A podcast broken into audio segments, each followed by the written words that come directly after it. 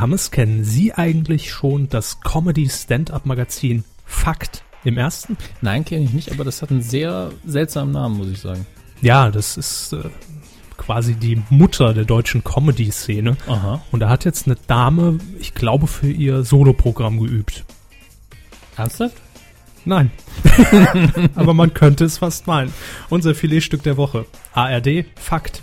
Und das war der Ausschnitt. Eine alte Dame, die man gefragt hatte, also was wollen Sie, also wie, wie wollen Sie denn beschattet werden? Dann hat sie gesagt, ich möchte, dass ich verbrannt werde und dass meine Asche auf dem Aldi-Parkplatz verstreut wird. Und dann hat man sie gefragt, ja, also warum soll das da verstreut werden? Dann hat sie gesagt, da kommen meine Kinder einmal in der Woche sicher hin.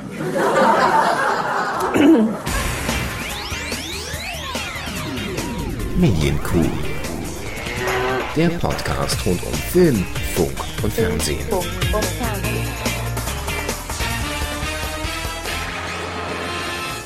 Schnapszahl. 77. Ja, so alt sind wir schon. Ja, also Episoden. Ja, das ist dann pro Woche, grob im Schnitt. Manchmal sind auch zwei Wochen dazwischen. Also sind wir im Schnitt. Fünfte Staffel. Ja, kommt drauf an, in welchem Land wir uns gerade befinden. Aber ja. Kommt ungefähr hin. ja. Die zweite Staffel beginnt mit Folge 101. Ja. Wissen wir ja alle. Dominik Hammes ist wieder hier. Mir gegenüber Mhm, Und mir gegenüber Kevin Kauber. Und wir haben Themen mitgebracht. Und zwar Würfel. Aufzeichnung der neuen RTL Game Show in London. Wiedererkennung. Rat musiziert für 1, 2 oder 3. Wettbewerb. Priel mit Hähnchengeschmack. Würdenträger. Filmpreisgewinner Arne Birkenstock im Interview. Vollgepackt ist die Kuh. In Folge 77. Ja. Ähm, können Sie mir einen Gefallen tun? Weiß ich noch nicht. Okay. Wir sitzen ja, das kurz zur Erklärung, auch Ja. für alle neuen Hörer, hier im Saarland. Ne? Ja. Äh, können Sie mal kurz gucken, ob schon weißer Rauch überm Hallberg aufsteigt? Äh, da ich im Saarland bin, ist das ja vollkommen egal, aus welchem Haus ich meinen Kopf stecke, Richtig. sehe ich natürlich den Hallberg immer. Ja. Äh, ich glaube, wir haben noch keinen neuen Intendanten, nein. Aber das haben sie jetzt äh, schön reingebracht noch. Ne? Ein Thema, das wir eigentlich gar nicht auf dem Plan hatten. Nee, aber ist ja durchaus aktuell in dieser Woche. Ja. Intendant des Saarländischen Rundfunks. Äh, am Freitag wird es sich entscheiden. Und dann werden wir in der nächsten Folge darüber berichten, wer es denn wird. Ja, zwischen natürlich zwei äh, Menschen, die es werden wollen mit Parteibuch. Wen überrascht? Mhm. Äh, man wird sehen, wie es ausgeht. Jo. Ich will mich an dieser Stelle, bevor wir ins Thema einsteigen, ins erste noch ganz kurz entschuldigen bei Ihnen, Herrn, Ham, Herrn Hammes, Herrn Hammes, Herr Hammes und bei, Ja. bei äh, allen anderen Hörern natürlich, dass ich letzte gibt Woche, doch sonst keiner. Wir machen das doch nur für mich. so war der ursprüngliche Plan, ähm, dass ich letzte Woche durchaus schon so ein bisschen klang wie so ein 27-jähriger Kastrat, ne? Also, Ja, wo ist jetzt der Unterschied? Ja, kommen Sie, der, der lag auf. Ja, ja, den Ja. musste ich machen. Wenn ich es Ihnen natürlich auf dem Silbertablett serviere. Ne? Mhm. Äh, Aber die Hörer können sich jetzt davon überzeugen, dass es schon einen stimmlichen Unterschied gibt im Interview, das wir gleich äh, haben werden. Ach so, Ja. ja. Und der Trenner erst. Oh. Fernsehen. Sie erinnern sich ja sicher noch, ich glaube, es war vor zwei, maximal drei Folgen. Da haben wir über die neue RTL Game Show The Cube berichtet. Ja, habe ich zwar vollkommen verdrängt, aber ja. Haben Sie verpasst. Verpasst, verdrängt, ja, ignoriert. Vollkommen an Ihnen vorbei. Fernsehen. Ja, ähm, wird Ende April ausgestrahlt. Moderatorin ist Nasan Eckes. Wer mehr Infos generell zum Format möchte, der hört sich die entsprechende Kuh dann an. Wir verlinken die natürlich gern auch. Ah, höre ich dann wieder rein, ja. Hören Sie mal wieder rein, ja. Und die ersten Folgen, die wurden jetzt aufgezeichnet. Aber, das ist das Besondere, nicht wie man vielleicht äh, für möglich hält in der Medienmetropole Köln, in Hürth Hürth, oder Ossen, Scheuren, Ossendorf, genau. Oder Poing in Bayern. wo? Poing Poing? in Bayern. Poing. Ist es Poing? Ich glaube Poing. Das klingt dann so, als wäre es ein Verb, das von dem Po kommt. Also egal. Jetzt trifft nur wieder in, in Furchen ab, wo ich gar nicht rein will. Nein, also die Aufzeichnung von The Cube ist ja eine englische Adaption, also die, die, das Format an sich und die Aufzeichnung Mhm. fand nicht hier in Deutschland statt, sondern in England, in London. Wo die Originalstudios auch stehen. Genau, also in richtig. den Originalstudios. bei IT, nee, bei I, ITV, so, ich will mal I, IT, TV. I, oder IPTV. IPTV. ITV, Äh, ja. ITV One heißt, glaube ich, richtig. Immerhin kein TH, ne? Dödel. äh, Hasenkostüm. Thomas Lückerath und Uwe Mantel, die beiden äh, von DWDL, man Ah. kennt sie, ja, Ja. ähm, waren Aus heute Film, Funk und Fernsehen. ja, waren heute vor Ort bei der Aufzeichnung von The Cube und haben so ein paar Hintergrundinformationen äh, für uns mitgebracht. Und Thomas Lückerath ist uns jetzt zugeschaltet, diesmal nicht per Skype, sondern per Telefon. Die ganz altmodische Methode. Ähm, Klassischer, äh, klassische Co-Aufzeichnung, einfach mal Telefon ans Mikro. und die wichtigste Frage lautet natürlich in Bezug auf The Cube. Wieso wurde denn eigentlich in London aufgezeichnet, Thomas? Ja, man ist ja sparsam im Fernsehen. Ne? Äh, die Produktionsfirma White Balance hat von RTL erstmal den Auftrag für eine Sendung bekommen, also offiziell, inoffiziell kann ich sagen, es sind zwei Sendungen, die jetzt hier aufgezeichnet werden. Äh, und offensichtlich war es billiger, da erstmal das britische Set zu nutzen, als gleich in Deutschland das nachzubauen, zumal der Vorteil ja ist, ähm, die White Balance ist in Deutschland eine Tochter der MME Movements und die gehört zum britischen TV-Produzenten All Three Media und das ist der, der hier eben in Großbritannien die Sendung produziert. Also hat man sich quasi mal kurz mit den Kollegen einquartiert.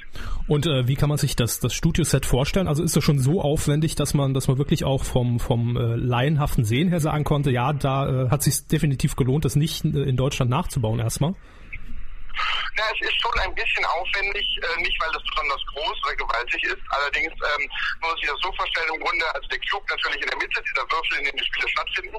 Der eine Halbkreis ist das Publikum und auf der anderen Seite ist ein Halbkreis mit 92 Kameras, die im Halbkreis angeordnet sind. Und die zeichnen mit einer unglaublichen Bildmenge pro Sekunde auf. Da bin ich jetzt nicht der unglaubliche Experte dafür, das zu benennen. Der Effekt ist aber der, dass es in der Sendung häufiger wie bei Matrix den äh, Moment gibt, dass quasi ein Bild wie im gefreezed wird sozusagen und dann wird das wie bei Matrix so von allen Seiten betrachtet. Das ist so ein grafisches, optisches Element, was für The Cube irgendwie originär ist. Dementsprechend sieht das Studio ein bisschen lustig aus, weil eben auf der einen Seite das Publikum sitzt, auf der anderen Seite 92 Kameras stehen. Okay. Also hört sich schon äh, sehr aufwendig an, wenn man sich vorstellt, dass es äh, nicht in der, in der Postproduktion nachher gemacht wird, ne? Ähm, das wird also es wird viel in der Postproduktion gemacht, weil ähm, das ist halt leider so ein bisschen der Nachteil gewesen. Es wird ein bisschen anders aufgezeichnet als bei uns in Deutschland. Ähm, man kann nicht so richtig schön als Publikum eine Sendung durchgehend betrachten. Ähm, man sieht es dann erst in der Vollendung, wenn es dann ausgestrahlt wird. okay. Ähm, du, du hast es ja heute auch schon schon getwittert, dass man dass man das eben angekündigt hat. Also äh, es wird nicht in einem Rutsch durch aufgezeichnet, sondern so in schönen einzelnen Takes, oder?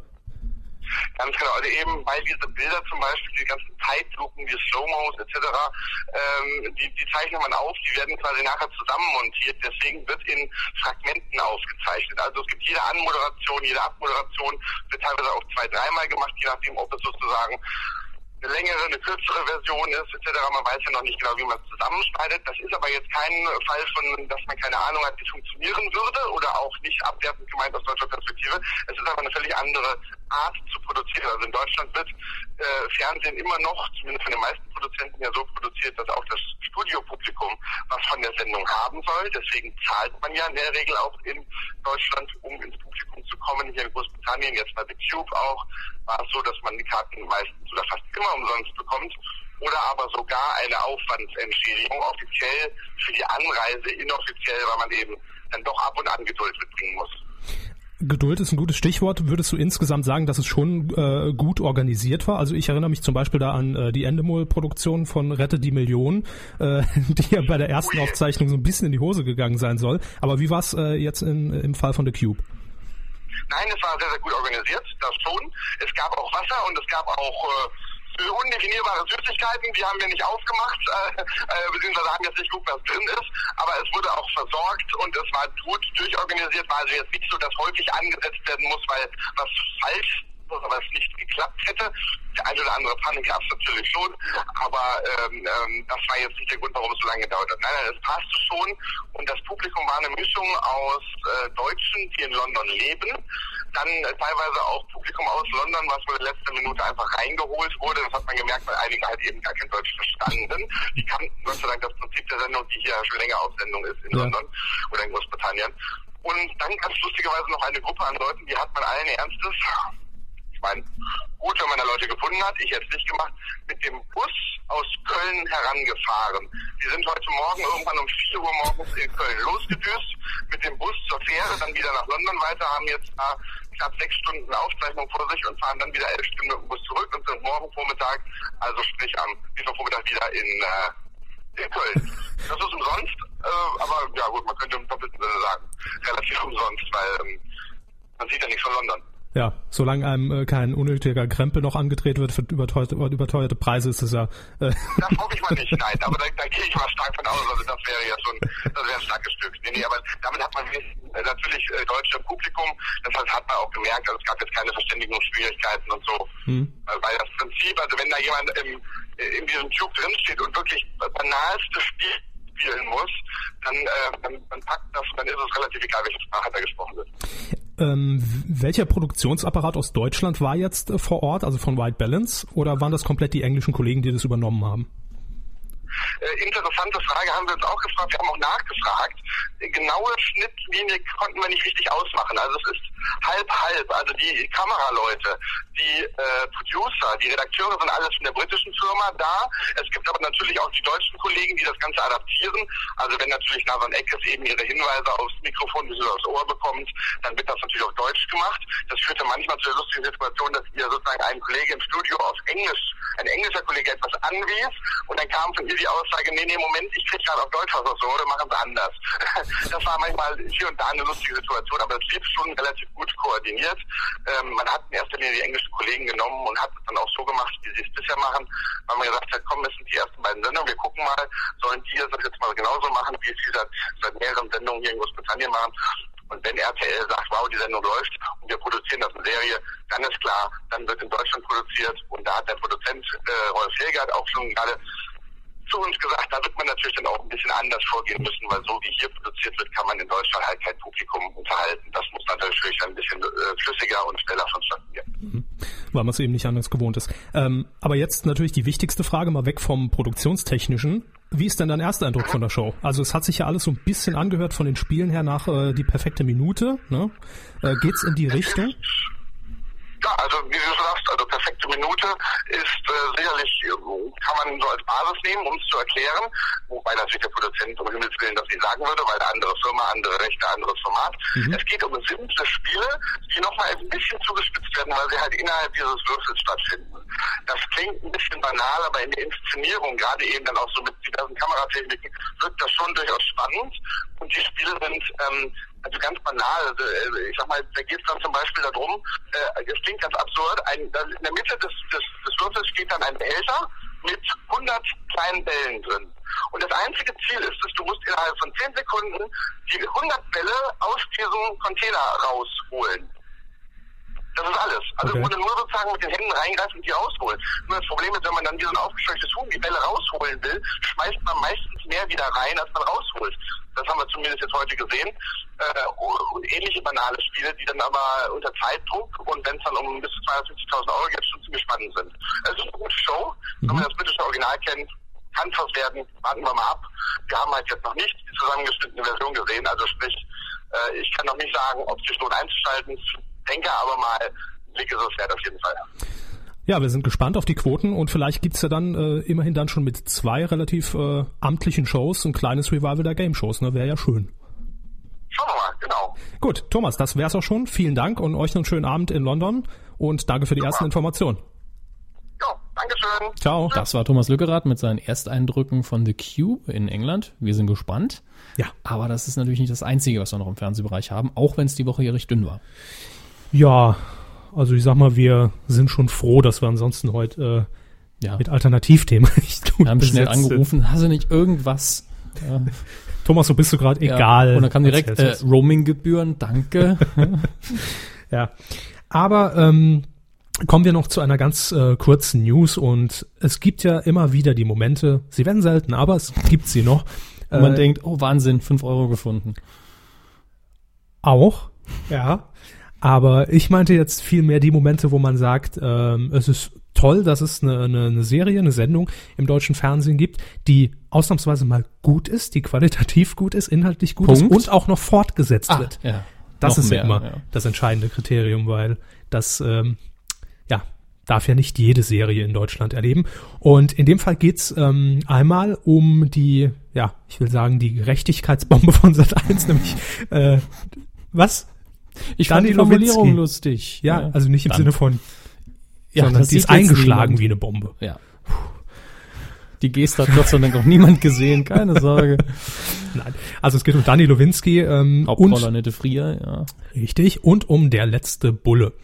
Da kann ich mir den Namen des Schauspielers nie merken, tut mir leid. Das sind aber beides äh, Glückswürfe von Sat 1 und Publikum und Kritik finden's toll. Ja, Und dementsprechend sehen auch die Marktanteile aus. beide Serien laufen ja im Moment in der Mhm. zweiten Staffel. Also das war ja schon relativ früh klar nach der ersten Staffel, dass das Ding auf jeden Fall fortgesetzt wird oder die beiden Serien. Und äh, bewegen sich immer noch. Das ist ja auch immer so die Gefahr bei Mhm. der Fortsetzung. Kann man daran anknüpfen? Wird das vielleicht von der Storyline her dann doch ein bisschen schlechter, weil es einfach nicht drauf ausgelegt war? Das ist ja Das ist Ähm, immer eine Autorenfrage, ja. eben. Äh, oder vielleicht auch Autorenwechsel, Teamwechsel. Oder Produzentenfrage. Nein, so will ich's nicht. Nein. Ich auch nicht. Deshalb blieb es ja auch so. Das ist äh, auch gut so und die Quoten geben äh, dem Ganzen auch noch recht, bewegen sich beide über Senderschnitt. Letzten Montag waren es beispielsweise beim Bullen, glaube ich, 15,6 und dann bei Dani Lowinski 14,1 Prozent in der Zielgruppe. Das ist gut. Das Und ist das sehr ist- gut sogar. Ja, ist ein doppelter Kerner, würde ich fast sagen. ne? In Fachkreisen nennt man es auch den doppelten Kerner oder im Jahr 2013 dann 2%. Ja. Kevin, ah, aus Saarbrücken, wir wissen, was ist ein doppelter Kerner? Hoeker. Manfred Krug-Prinzip. Mit Group-Prinzip, doppelter, Doppelter Kerner. Kerner. Schön. Ja. Doppelter Kerner ist der Schn- Durchschnittswert des Marktanteils von Sat 1. So, Also bald im Handel die Enzyklopädie mit äh, nur solchen total bescheuerten Fachtermini, die wir uns ausdenken. ja. Aber Floskeln haben wir auch noch im Angebot. Und zwar vom Sat 1 Co-Geschäftsführer und Fiktionschef Joachim Kosak. Er sagte nämlich, Beide Serien passen nicht nur sehr gut zu Sat 1, sondern auch gut zueinander. yeah, so wollen wir dich. Kommt aus der Werbung, oder? Bestimmt. Irgendwo kommen sie immer her.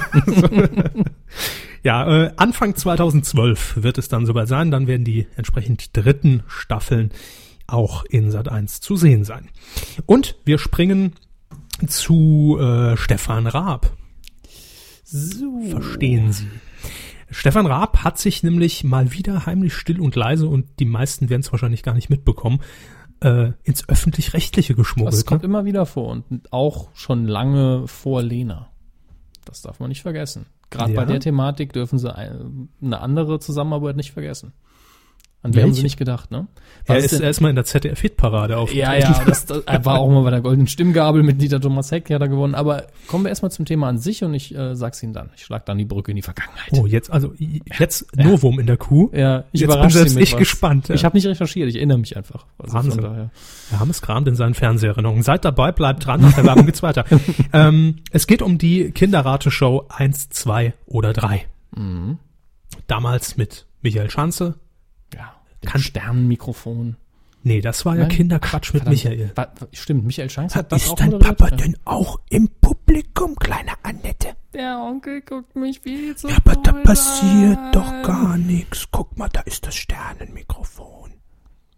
Ich hab mich Ja, mal damals hat er gefragt, so ein, so ein rosa Puscheltelefon, äh, äh, Mikrofon. Oh Mann. Nein, habe ich nicht, aber egal. Äh, gut, Ja, falsche Sendung. Äh, Genau. Jedenfalls, Michael Schanze hat auch eins, zwei oder drei moderiert. Da kannte ich es nicht. Meine Ära war Ja. Biggie Lechtermann. ja, bei mir auch. Deswegen habe ich mich eine Chance jetzt gar nicht damit in Verbindung gebracht. Aber bei so vielen Folgen kann man den Überblick verlieren. 750 Folgen werden es am 7. Mai sein. Dann findet die Aufzeichnung statt. Oder Und- wird die ausgestrahlt, die 750. Und aktuell moderiert von Elton. Yo. Deshalb ist die Verbindung natürlich besonders kurios, um wieder die Brücke zu Stefan Raab zu schlagen. Er wird nämlich, also es gibt ein neues Studiodesign und es wird auch eine neue Titelmusik geben. Und die wird komponiert von Stefan Raab. Ja. Und er hatte, um jetzt das angekündigte Oh, zu sagen, Achtung, Achtung. Die werden es alle schon, werden alle schon selber drauf gekommen sein. Stefan Rapp hat doch mal mit Hier kommt die Maus einen riesigen Charterfolg gefeiert in den 90ern. Die Kiste. War doch, glaube ich, noch 90er. Das kann- Ja. ja. Ja. Und Tiefe äh, 90er. Das war auch das erste Mal, wo er sich mit, glaube ich, den Öffentlich-Rechtlichen zusammengetan hat. Also richtig Mhm. Zusammenarbeit. Und auch das erste Mal, dass er irgendwas mit Kinderprogrammen gemacht hat. Mhm. Vorher hat er doch lieber mal bei Viva dann ein bisschen gesabbert live in der Sendung. Gesabbert. Oder, oder er, ja, ge- er hat wirklich Spucke das Kind runterlaufen lassen. Noch so. Oder in seiner gut, das, anderen das gehört, Sendung. das gehört äh, bei Viva zur ja, Grundeinstellung. äh, Arabella Kiesbauer von so einem Jahrmarktsding runterfallen lassen. Das war ein ganz, also war nicht seine ah, das, das war noch die Mal-Gucken-Zeit. ja, das war mal gucken. Ja. Das war mal gucken. Das andere war einfache Wo auch mal. Toni Polster da rumgesessen hat und keine Ahnung hatte, was er da soll. äh, also war eine sehr chaotische, lustige Zeit, aber kommen wir zur Gegenwart zurück. Ja.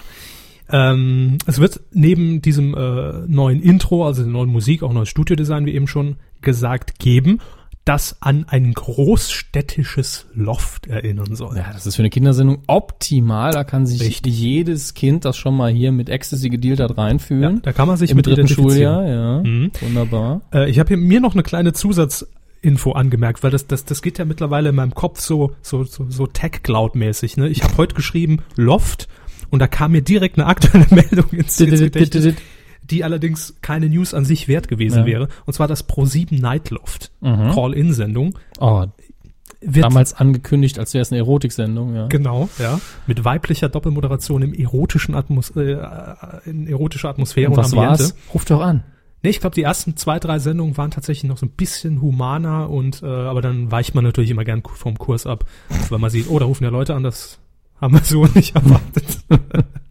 ähm, ja, das Nightloft wird abge äh, ausgesetzt. Entschuldigung, das ist die offizielle Bezeichnung.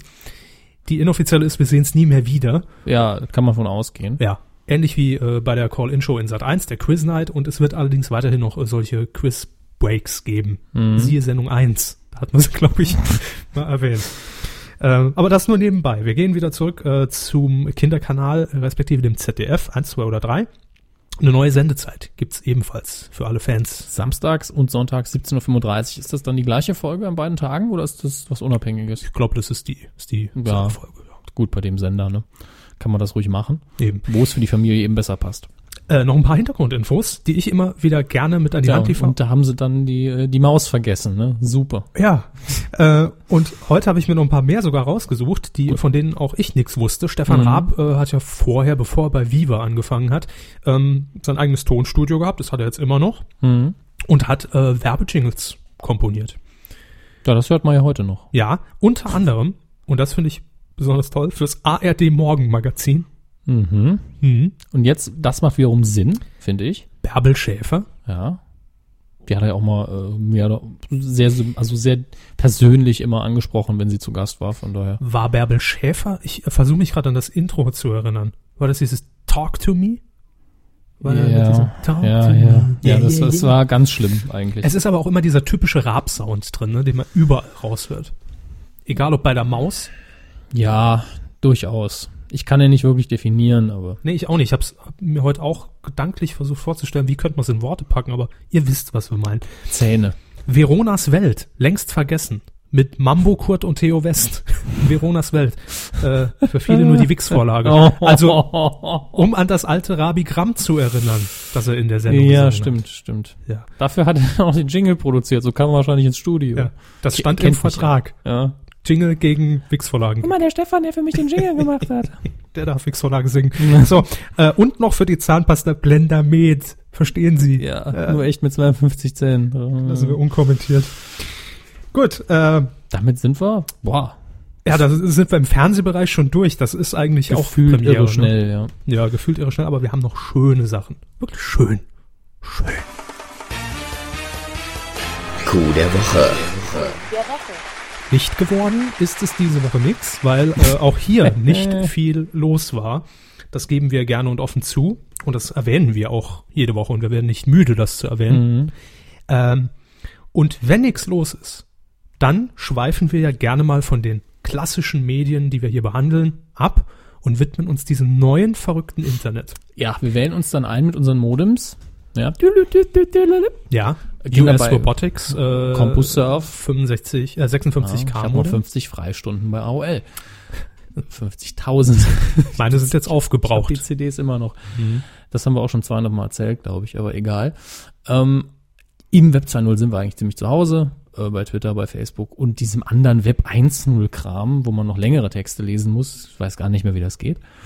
Äh, und seit Freitagabend war es, glaube ich. Genau, Freitag, Freitag. Freitagabend hatten Kurz erwähnt Ja. nochmal hier, Datum der Aufzeichnung ist Genau. Dienstag, 12. April. Genau. Und Freitag wäre dann dementsprechend Der äh, liegt weiter zurück. ja, Rechnet ein paar sich Tagen selber aus. Äh, gut, an Neun. diesem der neunte. Gut. am vergangenen Freitagabend. Also hat Peter Breuer, ein recht äh, erfolgreicher Twitterer oder beliebter Twitterer mit ein paar tausend Followern, ähm, vor seinem Computer gesessen und hat bei einer viralen Marketingkampagne von Priel mitgemacht. Und ihr werdet euch jetzt fragen, Priel? Was ist Was das? machen die nochmal? Die machen so Zeug, damit kann man von Hand spülen. Also keiner von euch kauft das Zeug wirklich. Gibt allerdings auch noch andere Marken, das müssen wir dazu erwähnen.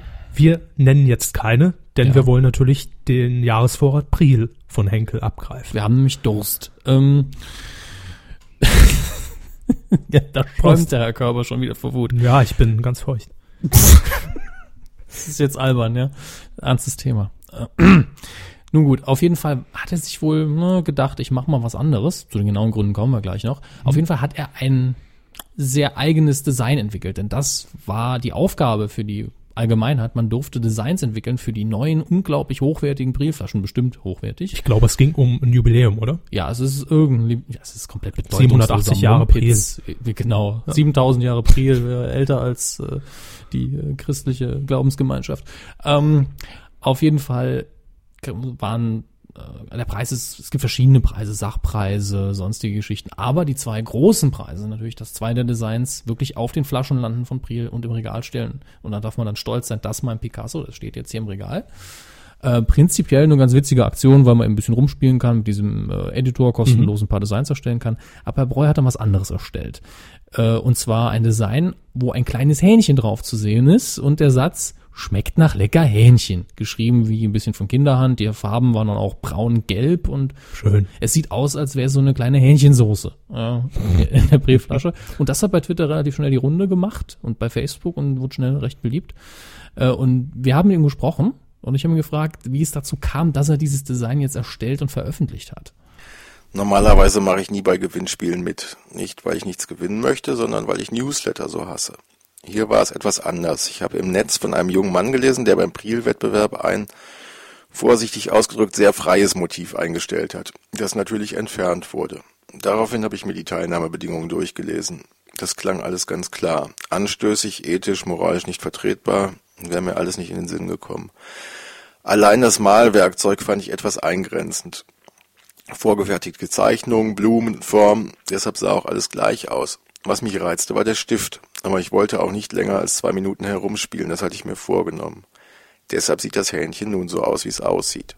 Ja, und wir finden, es sieht grandios aus, das Hähnchen. Also ich habe selten so viel über eine Spülmittelflasche gelacht, muss ich sagen, wie in den letzten paar Tagen. Ziel schon erreicht. Aber das Ding hat natürlich dann die Runde gemacht. Er hat, glaube ich, einen Tweet in die Welt gesetzt. Jeder hat, Es war einer, danach ging es von alleine los und Ja. er hat dann nur noch irgendwann gesagt, oh, vielen Dank für die viele Unterstützung. Er hat mir auch am Telefon noch gesagt, äh, er kam da gar nicht mehr hinterher, also er konnte seine Timeline nicht mehr lesen und äh, das kenne ich auch, aber ich hatte jetzt weniger mit Menschen zu tun, sondern generell. mit Menschens, ja. Mit Menschen, ja. Ja. Ähm, mich hat dann noch interessiert, gab es da irgendwie eine tiefere Motivation? Äh, war da vielleicht ein bisschen Kritik am Wettbewerb oder am viralen Marketing an sich? Und dazu hat er auch Stellung genommen. Ich könnte ja behaupten, ich hätte konsumkritische Motive, aber das wäre gelogen. Eigentlich ist das, was Priel da gemacht hat, eine richtig nette und harmlose Aktion. Dass man so etwas mit einer schrägen Idee und einem guten Netzwerk allerdings leicht kapern kann, das hätte man auch ahnen können. Und das ist ja nicht die erste Aktion in der Richtung. Ne? Wir erinnern uns an Ja. die Otto-Kampagne vor Genau. einigen Monaten, wo das äh, Model Brigitte gewonnen hat durch die Facebook-Nutzer. Und das äh, Model Brigitte war niemand geringerer als ein junger Student. Student, der sich verkleidet hat als Frau. Ich glaube, ich glaub, Sascha hieß er wirklich. Ja. Äh, war auch eine schöne Aktion, Mhm. auf die äh, der Autoversand sehr äh, sympathisch eingegangen ist, indem der eben auch das Shooting dann gewonnen hat in seiner Verkleidung als Brigitte. Konsequent. Fand ich lustig. ähm, jetzt, ich musste aber fragen, weil es mich dann doch interessiert hat, wie äh, jetzt Herrn Breuer das Design selbst gefallen hat. Darüber muss man wohl nicht reden. Die Beschränktheit der Mittel, die Krakelschrift, die grauenhafte Farbe, das Motiv ist eine absolute Katastrophe. Allerdings liebe ich das Wort Hähnchen. Es gibt der Sache eine heitere Note und ich glaube auch, dass das der Schlüssel zum Erfolg war. Das Hähnchen macht's. ja, äh, klare Worte. Ja. Also letztlich nur eine Spaßaktion und da bleibt Eben. natürlich äh, immer noch die Frage, äh, wie reagiert Henkel jetzt? Muss man sagen, bisher fast gar nicht. Mehr so, wir nehmen es wahr, äh, es überrascht uns und unter der Hand dann so mitgeteilt, ja, äh, Chancen auf den Sieg hat es natürlich nicht, was Ja. jetzt keinen überrascht.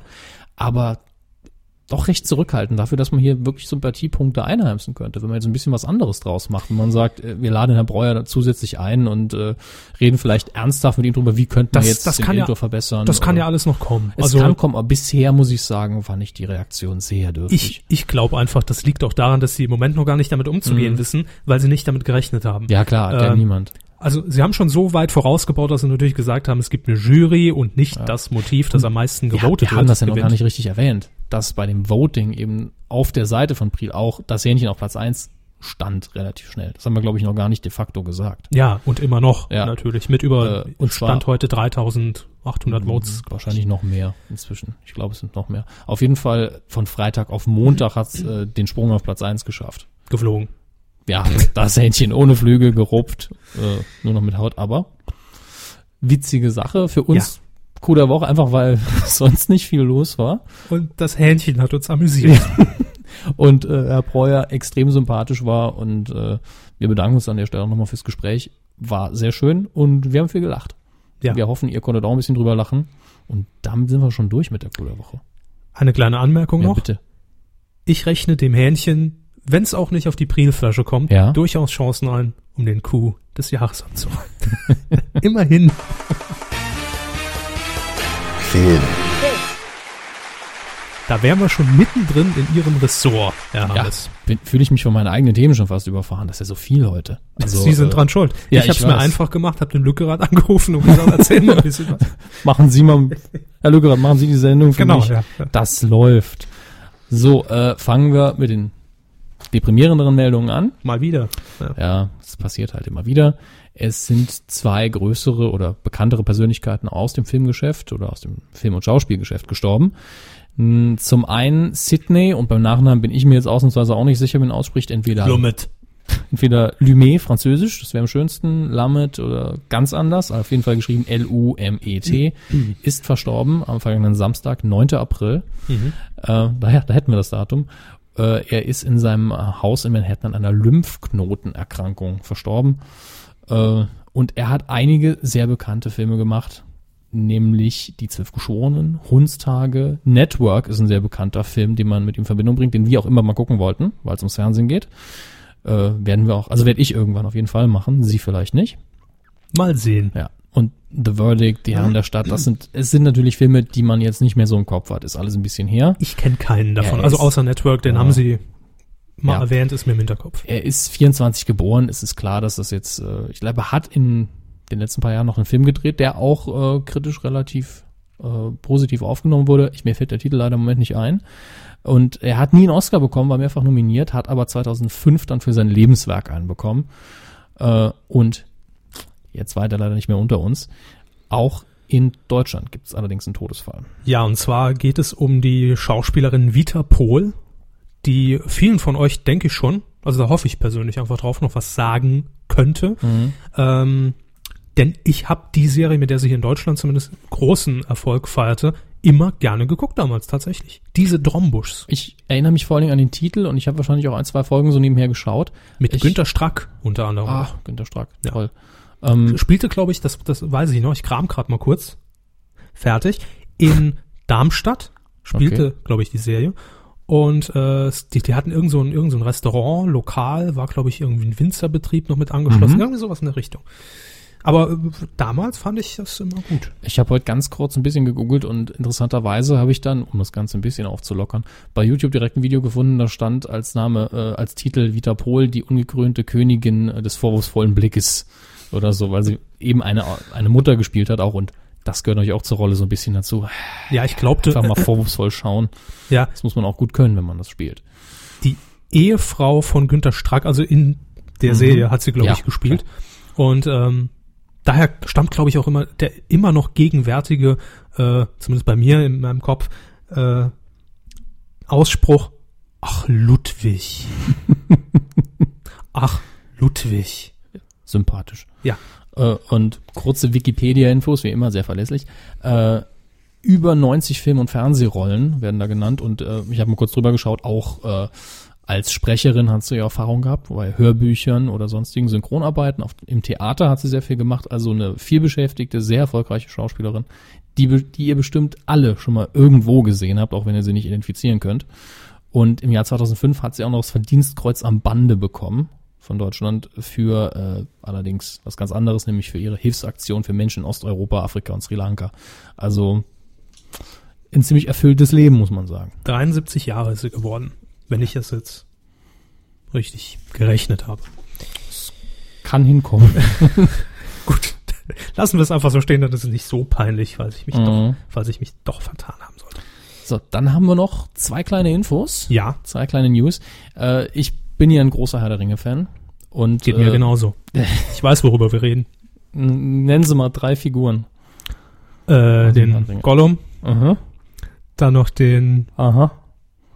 und äh, Und dem, Hans. und dem sein Bruder, ja. Ähm, jetzt endlich nach einer sehr langen Produktions, äh, also Vorproduktionsterror gab es äh, sehr lange für den Hobbit, das Prequel für die Herr der Ringe Trilogie, dreht man ja endlich und es gibt jetzt wieder, also beim Hobbit reicht's wirklich, man braucht nur eine Info zu veröffentlichen und ein Bild von Peter Jackson, wo er unglaublich glücklich aussieht, wahrscheinlich weil er endlich drehen darf, äh, und ein, zwei Infos und schon äh, ist es interessant. Und hier ist es wirklich eine interessante Info, denn der Film wird in der doppelten Framerate gedreht als normalerweise. Normalerweise 24 Bilder pro Sekunde und jetzt 48 Bilder pro Sekunde. Ähm, das Okay. hat bei den normalen Aufnahmen sieht man es wahrscheinlich gar nicht so sehr. Äh, soll aber bei sehr schnellen Kamerabewegungen soll man schon merken, dass es eine höhere Qualität ist. Mhm. Und interessant vor allen Dingen für 3D. Der Film wird natürlich auch in 3D gedreht. Ich bin ja kein großer Freund davon, aber unter anderem deswegen, weil natürlich die Framerate beim normalen 3D-Film immer halbiert wird pro Auge. Man kriegt ja immer auf dem einen Bild, äh, auf dem einen Auge die eine Hälfte der Bilder zu sehen und auf dem anderen Auge die andere Hälfte. Und wenn man natürlich die Framerate insgesamt verdoppelt, dann sind wir wieder bei 24 Bildern pro Sekunde Pro Auge. Genau. Ah, das ist die Rechnung. Genau. Wenn wir Und die jetzt Frage lautet jetzt wie alt ist Peter Jackson? so. ähm, ich bin jedenfalls gespannt, ob das 3D dann ein bisschen besser wird. Wenn man dann noch den Projektor heller stellt, könnte das wirklich was werden. Oder es Ähm, macht gar nichts aus. Oder es macht gar nichts aus, aber es kann nicht schlechter aussehen in 2D. So weit bin ich mir sicher. Nö, kostet nur dann halt mehr. Ja, ich freue mich drauf. Äh, vielleicht werden unsere Kino, äh, die Bilder im Kino wieder ein bisschen besser. Ist doch immer schön. Dann eine eigentlich für mich gar nicht so interessante Info, weil ich kein, Gegensatz zu Herr der Ringe, kein großer American Pie Fan bin, auch wenn ich den ersten Film okay fand. Ich habe nur nicht viel gelacht.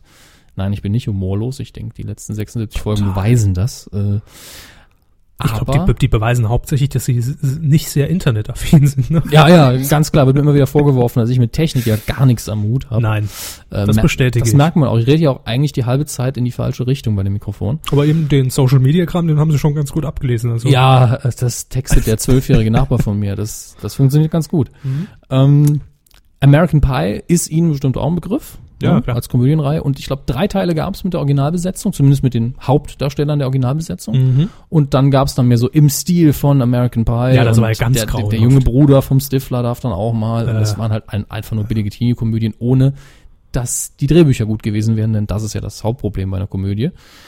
Neben den Darstellern. Äh, und jetzt sollen zumindest die Kernfiguren ja, der Originalbesetzung wieder zusammenfinden für American Reunion. Man zeigt sich wieder mal sehr kreativ, was die Namen angeht. Mhm. American Wedding, glaube ich, war der letzte. Äh, Alison Hannigan, auch bekannt aus Buffy und How I Met Your Mother, ist wieder mit dabei. Sean Ah, Williams das ist die Scott. mit der Flöte, ne? Das ist die mit der Flöte, ja. Da Sean doch Scott, der hat eine Flöte, ähm, spielt Stifler. Eugene Levy, für mich der wichtigste. Das Und der ist macht auch Gebrauch von. ja, genau. Eugene Levy ist für mich der wichtigste, denn er ist der, die witzigste Figur in dem ganzen Film, der Vater von dem Charakter Mhm. von Jason Biggs, nämlich einfach unglaublich witziger äh, Darsteller. Und die sind auch beide dabei, also Eugene Levy und Jason Biggs. Und bei den anderen wird wohl noch verhandelt, wo ich mich, wobei ich mich frage, die anderen haben eigentlich, wie viele von diesen Personen auch, keine sonderlich große Karriere, die sollen es einfach machen, kriegen sie wieder Geld. Ja, sind wir mal ehrlich. Ne? Angepeilter Kinostart ist im nächsten Jahr schon. Das ist zügig. 7. Januar. Ja, dabei weiß man noch gar nicht, wann man anfängt zu drehen. Das ist natürlich auch gewagt. Na, einfach mal ein Datum raushauen und die Gerüchteküche anheizen. Ja, das funktioniert. Klar. Sieht man hier dran, wir berichten ja drüber. Ähm, jetzt kommen wir zu, wieder zum deutschen Kino. Berichten wir recht selten drüber. Zu Recht? Und Nein. an mir auch komplett vorbeigegangen, wie so oft. Eine Preisverleihung. Äh, die dritte in dem Jahr hier oder so, die an mir vorbeigeht. Ich weiß nur, dass es stattfand, weil Herr Hassknecht Ja. ZDF Heute Show, sich entsprechend in einem Video, in einem Online-Video darüber aufgeregt hat, dass aufgrund der Filmverleihung ähm, die Heute Show ausfiel. Sauerei! Fresst doch eure Schnittchen, ihr Bödel! Ja, hervorragender äh, kleiner Beitrag. Ja, verlinken wir. Ja, war, war sehr schön. Der Deutsche Filmpreis, die Lola wurde verliehen. Ja. Und Lola pennt. Kopfschmerzen. Ähm, in jedem Fall für uns interessant, denn den Film fanden wir beide im letzten Jahr toll. Ja. Wie heißt er? Wer hat gewonnen? Bester Film? Vincent will mehr. Genau. Verdient. Absolut. Muss man dazu sagen, dass wir die anderen Filme jetzt auch nicht gesehen haben, aber äh, gut. Ich finde auch immer fünf Filme zu nominieren, das ist recht krass. Dann, dann ist man recht weit weg von dem. gewinnt ja einer. ne? Nee, das meine ich nicht. Äh, aber auch in Deutschland geht das Massenpublikum ja eher in ausländische Produktionen. Mhm. Wenn ich jetzt fünf Filme nominiere, sind wahrscheinlich drei dabei, die kein Schwein kennt. Ja, deshalb war ja wohl mehr oder weniger klar, dass Vincent will mehr auch den Sieg einfahren wird. Ja, ne? den auch die meisten Deutschen gesehen haben werden. Allerdings die anderen, man wollte eben sagen, ihr wart auch toll und die haben es vermutlich auch verdient.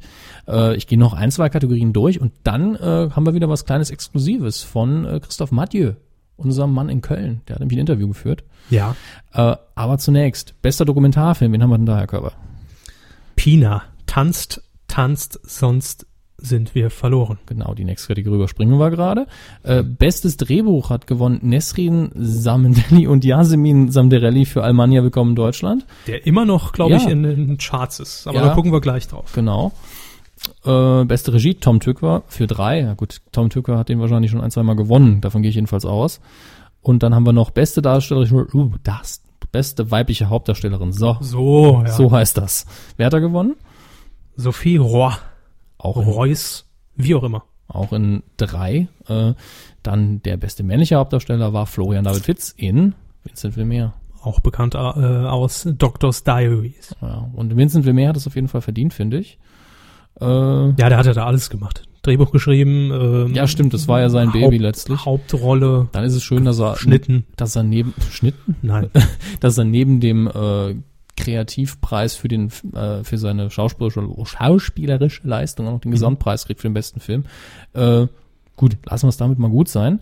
In der Kategorie bester Kinderfilm, ich finde es übrigens schön, dass es die gibt, ähm, hat ein Dokumentarfilm gewonnen, was ja auch schon sehr selten ist. Nämlich welcher Film? Ah, ah jetzt habe ich ihn erwischt. Ich habe schon ja, weitergeblättert. machen. Ich lese vor, ist in Ordnung. Ich wollte Sie nur ärgern. Das ist Ihr Bereich. Ja, ich weiß. Lehne mich zurück. ja, Herr Lückerath anrufen in ihrem und hier mich die Arbeit machen. Das ist schön. So. Ähm, Chandani und ihr Elefant ist äh, der Gewinner. Äh, und dort hat Regie geführt. Jetzt muss ich selber nochmal gucken, weil ich äh, ein bisschen verwirrt bin gerade. Arne Birkenstock, Arne Birkenstock. das weiß jeder. Vielen Dank, Arne Birkenstock. Und mit dem hat äh, unser Korrespondent in Köln, Christoph Mathieu, gesprochen über den Film. Über Skype. Ja. Und die Qualität ist dementsprechend, aber ich finde ganz gut. Wir haben dran rumgebastelt. Ähm, hören wir einfach mal rein, was die beiden besprochen haben. Du hast äh, den Preis für äh, Chandani und ihr Elefant bekommen. Äh, magst du ganz kurz erzählen, worum es in dem Film geht und wie das Projekt entstanden ist? Chandani der Elefant handelt von Chandani, die lebt auf Sri Lanka, ist 16, 17 Jahre alt zur Zeitpunkt, zum Zeitpunkt, als wir gedreht haben und möchte wie ihr Vater Mahut werden. Mahuts, das sind Elefantenführer. Also Menschen, die den ganzen Tag mit Elefanten arbeiten. Ihr Vater ist ein sehr bekannter Mahut. Aber es ist eben auf Sri Lanka nicht äh, üblich, dass Frauen, dass Mädchen Mahuts werden. Deswegen ist das alles nicht so einfach. Ihr Vater ähm, hilft ihr dann, indem er ihr einen kleinen Elefant besorgt, mit dem sie üben kann. Naja, und am Ende kann sie dann eben doch auch mit den Elefanten arbeiten. Da, darum geht es. Und wenn mich nicht alles täuscht, wurde der zwei Jahre lang in Sri Lanka gedreht, der Film. Ja. Ähm, wie waren denn da die Produktionsbedingungen und welche Kraftanstrengungen hat es überhaupt gebraucht, den Film dann fertigzustellen und ins Kino zu bringen? Ja, die Kraftanstrengung war insofern groß, als wir ähm, so mitten in die Drehplanung äh, uns dann ja dieser Bürgerkrieg dazwischen kam, ne? Dass die Tamilen, also dass die die die die die singalesische Regierung in Colombo den dass die Waffenruhe mit den Tamilen einseitig kündigte und es dann zu Anschlägen kam. Und das heißt, da mussten wir erstmal den Dreh verschieben. Dann gab es ein Drama im Umfeld der Familie. Das will ich jetzt hier nicht so breit treten. Da musste man noch ein paar Mal den Dreh verschieben. Also als eigentlich schon alles finanziert und, und, und geklärt war. Das, das war schwierig an dem Projekt, das ist dann einfach dadurch immer sehr kurzfristig, sehr lange verschob. Ähm, die Produktionsbedingungen vor Ort waren wunderbar. Also man kann in Sri Lanka sehr gut drehen und arbeiten. Äh, wir hatten da eine ganz tolle, äh, eine ganz tolle Kollegen aus Colombo, die da alles vor Ort auch für uns mit organisiert haben. Ähm, das, das hat wunderbar geklappt. Die haben alle sehr nett und kooperativ mit uns zusammengearbeitet. Wie viele Anläufe hast du denn vorher gebraucht, um dort äh, in Filmpreis Nähe zu kommen? Wie viele Filme hast du drehen müssen, um das, äh, um jetzt äh, dahin zu kommen? Erst der zweite Kinofilm, den ich gemacht habe und auch der zweite, den ich da eingereicht habe. Ähm, mit dem ersten sind wir nicht mehr in die Vorauswahl gekommen und jetzt sind wir halt, ja, haben wir die Lola, halten die Lola in den Händen.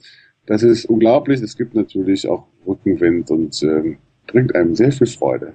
Was hat man denn für Vorteile oder für Effekte, wenn man dann den Preis gekriegt hat? Also ein äh, Vorteil ist sicherlich die Wahrnehmung in der Branche. Das sagte bei der Verleihung, fand ich auch sehr schön, eine Cutterin, die, die den Preis gekriegt hat, die halt, dachte man wird mal so aus dem dunklen Kämmerlein hervorgeholt und, und wahrgenommen mit dem, was man tut. Ähm, also eine gewisse Branchenaufmerksamkeit, äh, die einem sicherlich ein bisschen Rückenwind gibt. Und dann hat die Lola ja eine Mitgift, wie du weißt. Das, die Lola ist verbunden mit einer Filmförderung, die man abrufen kann, ohne dass Gremien darüber befinden, ob nun das jeweilige Projekt, für das man dieses Geld verwenden muss, äh, ob das nun marktgängig gut oder schlecht oder sonst was ist, sondern man kann es einfach abrufen und für diese Projekte nutzen, die man da hat. In meinem Fall wird das vor allem, denke ich, äh, der Bereich Stoffentwicklung sein. Das ist der Bereich, den man am schlechtesten finanziert bekommt, der aber viel Arbeit und Kosten verursacht und ähm, wo man sich einfach auch einen gewissen Puffer schaffen kann, wenn das eine Projekt fertig produziert, das andere aber noch nicht fertig finanziert ist und man einfach auch da Zeit überbrücken Ja, vielen Dank für das Interview, Christoph Madieu in Köln. Und vielen Dank, Herr Birkenstock. Auch dafür natürlich und Glückwünsche. Ja. Für einen Film, den wir nicht gesehen haben, aber deshalb haben wir das Interview auch nicht geführt. Genau. So. Christoph, du hast ihn gesehen, oder? Ja. Ist nicht live zugeschaltet, nein. Natürlich hat er den gesehen. so. Wir kommen zu äh, einer noch recht neuen Rubrik. Service-Info unsererseits. Was könnt ihr an diesem Wochenende, Freitag, Samstag, Sonntag, im Fernsehen an Filmen gucken? Ganz, ganz, ganz crazy, das Ganze. Wir untermalen jetzt nach 77 Sendungen auch immer mehr mit Gesten, fällt mir hier gerade auf. ja, ne? das ist auch Serviceleistung für unsere Stammhörer. Ja. Die sehen das ja vor ihrem inneren Auge. Ähm, am die Freitag. Gerechtigkeitsbombe und die Das, das hatte schon fast DJ Bobo-Charakter, was sie da gerade gemacht haben. Schöne Choreografie. Ja, die schicke ich ihm nachher rüber. Ja, das ist dann das Theater des Kopfes. Also das. Fernsehkino. Was Fernsehkino. läuft am Wochenende? Wir steigen ein am Freitag, 15. April. Für alle, die den Podcast später hören, ist uns egal, ja, da müsst ihr halt mit leben jetzt. Um 20.15 Uhr seppen wir mal vorbei bei RTL 2. Ja, da läuft V for Vendetta oder wahrscheinlich in Deutsch V für Vendetta. Äh, eine Comic-Verfilmung von dem unglaublich guten Comic äh, gleichen Titels von Alan Moore, der die meisten unglaublich guten Comics geschrieben hat, auf denen viele Filme basieren.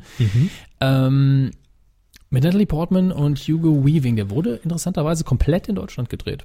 Der ist auch noch nicht so alt, oder? Nein, der ist noch nicht so alt. Drei Jahre, schätze ich mal. Nein, nein, nein, älter. Älter. Aber er kam äh, zwischen Matrix 1 und Matrix 2 irgendwann raus, weil nämlich die äh, Produzenten waren die äh, Wakow, wie heißen die? Wachowski? Wachowski glaube, Brothers. Die, äh, einer von den beiden hat das Drehbuch geschrieben, ich glaube Larry äh, und ähm, die beiden haben es produziert. Der Regisseur ist mir entfallen, der ist auch nicht sonderlich bekannt. Der Film ist gut. Ja, Trotz RTL 2. Ja. RTL 2 hat an dem- Vorurteile abbauen. RTL 2 hat an dem Wochenende ein gutes Filmprogramm. Ähm, auf jeden Fall ist es aber natürlich so, wenn man jetzt den Comic liebt, wie immer, es ist eine Adoption, es kommt ihm nicht ganz gerecht, es sind ein paar Detailfehler drin und äh, der Stil und die Atmosphäre ist wunderbar getroffen, finde ich. Und äh, für die Leute, die jetzt nicht im Fernsehen gucken wollen, ich empfehle es, wenn ihr den Film sowieso mö- mö- mögt, holt euch die Blu-ray, denn der ist hochauflösend, eine Augenweide und da lohnt sich ausnahmsweise wirklich mal ein gutes Heimkino bei dem Film. Da explodiert am Anfang direkt schön was mit viel Musik. Das ist richtig, richtig toll. Das macht Spaß. Also für alle Filmfanatiker. Gleitcreme. Gleitcreme? besorgen und dann geht's Jetzt, los. jetzt aber gut. Samstag, 16. April, 15.30 Uhr. Dreisat. Oh, Äh, auch eine da? Adaption, aber ein Filmklassiker. Jedenfalls was die Schauspieler angeht. Die drei Musketiere von 1948. Schwarz-Weiß. 19 Uhr 48 wollen Sie schreiben, oder? Nein, 1948. Ah. Aber äh, für Filmfreunde, an dem Samstag läuft sonst nicht so viel und der ist im Nachmittagsprogramm angesiedelt, finde ich ganz angenehm. Gene Kelly als D'Artagnan, Lana oder Lana Turner als Lady de Winter und jetzt haben wir zwei sehr bekannte Namen. Angela Lansbury, die hatten wir ja letzte Woche auch Ja. hier drin. Also nicht in dem Film. Genau. Sie spielt Königin Anna und dann Vincent Price, sagt Ihnen jetzt vielleicht nichts. Vincent will mehr die Hauptrolle. Nein. Ach so. als Kardinal Richelieu, ein super Bösewicht-Darsteller und auf jeden Fall ein sehr charismatischer Darsteller, spielt einen der besten, also im Anführungsstrichen besten Bösewichte, die es überhaupt gibt in der Literatur. Äh, Böse ah, beste Wichte. böse beste Wichte. Neue Sendung bei RTL 2. Ähm, Mit Axel Schulz. Die 100 böse beste Wichte. äh, immer wenn ich beste Wichte, dann brauche ich diese Sendung. Äh, Keine Ahnung. Apropos Axel Schulz, wir bleiben bei RTL 2 um 20 Uhr. 15, ja. Axel Schulz für mich so der RTL, das RTL 2 unter den Sportlern. Deswegen. Ähm, Ah. Road to Perdition. Road to Perdition von 2002. Äh, mit Tom Hanks, Paul Newman, Jude Law, Regie Sam Mendes, super Film, äh, super gemacht, auch eine extrem harte, gute Atmosphäre und das weiß jetzt kaum einer, dass das auch eine Comic-Verfilmung ist. Glaubt auch keiner. Ist halt von, einem, von einer sehr ernsten äh, Graphic Novel äh, ist, die Vor ist die Vorlage und Mhm. Da denkt keiner an Comics, wenn er den Film sieht. Aber Obwohl- es ist eine Comic-Verfilmung. Obwohl da Tom Hanks mitspielt, äh, dessen Filme ich mir per se, wenn ich so, wenn ich beim Drübersippen mal, mal Mhm. drüber stolper, immer anguck, sagt mir jetzt gar nichts. Tom Hanks spielt ja auch eine sehr äh, ungewöhnliche Rolle für ihn. Also spielt nicht wie immer sonst den absoluten Sympathieträger und ist ähm, allein schon Paul Newman in der Ro äh, in seiner Rolle zu sehen ist hier genial. Es ist eine Vater-Sohn-Geschichte, wenn ich mich richtig ganz richtig entsinne. Und die Kameraarbeit ist toll, es ist wunderbar erzählt, aber es ist nicht gerade der fröhlichste Film aller Zeiten. Äh, kann ich aber nur empfehlen. Und äh, danach könnte direkt bei RTL 2 kleben bleiben. Also ich freue mich jetzt schon auf die grünen Scheine aus Grünwald, die wir dafür bekommen. Schön äh, wär's, ja. 22.20 Uhr geht's nämlich mit folgendem Film weiter. A History of Violence mit Viggo Mortensen und Ed Harris habe ich rausgesucht, weil ich Gutes über den Film gehört habe und weil ich beide Darsteller sehr gut finde.